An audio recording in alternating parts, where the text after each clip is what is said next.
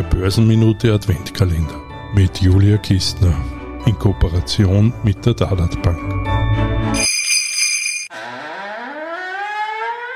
Fenster 22 wenn du langfristig vorsorgst, kommt es natürlich in erster Linie auf die richtige Auswahl der Wertpapiere an.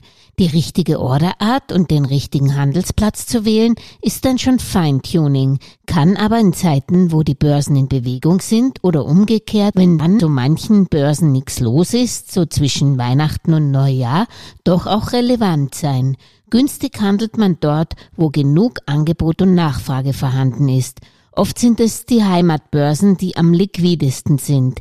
Die Broker zeigen in ihrer Handelsmaske neben dem Wertpapier meist mit Bid und Ask an, wie viel davon gerade angeboten und nachgefragt wird. Andererseits werben die elektronischen Handelsplätze wie Xetra und Tradegate mit geringen Kosten, da hier alles vollautomatisch abläuft, es also keine Zwischenhändler gibt, die die Order ausführen.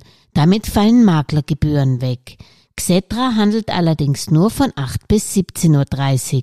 Tradegate und die Börse Frankfurt inzwischen bis 22 Uhr, also bis auch die New Yorker Stock Exchange schließt, die wegen der Zeitverschiebung erst um 15.30 Uhr öffnet. Daneben kann man natürlich auch außerbörslich über Händler wie Baderbank oder Lang und Schwarz Wertpapiere kaufen und verkaufen. Hier kann man auch nahezu Echtzeitkurse stellen, die an den Börsenrandzeiten oder auch bei illiquiden Werten aber nicht unbedingt günstiger sind. An den genannten außerbörslichen Plätzen gibt es auch eine besonders interessante Ordermöglichkeit. Man kann nämlich ein Trailing Stop Loss Order aufgeben.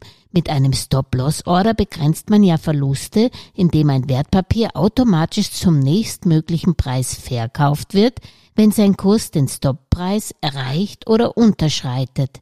Bei einem Trailing Stop Loss wird dieser Stoppreis, der den Verkauf auslöst, bei steigenden Kursen automatisch im selben Verhältnis auch mit erhöht. Wenn es turbulent an den Börsen hergeht, sind Limit Orders hilfreich. Hier kann man einen maximalen Kauf- und minimalen Verkaufspreis festlegen. Übrigens, man muss nicht an der Börse verkaufen, wo man auch gekauft hat. Es können auch andere Plätze sein, sie müssen nur beide im selben Land beheimatet sein. Wie Wertpapiergeschäfte steuerlich behandelt werden, dazu mehr in Fenster 23 des Börsenminute Adventkalenders.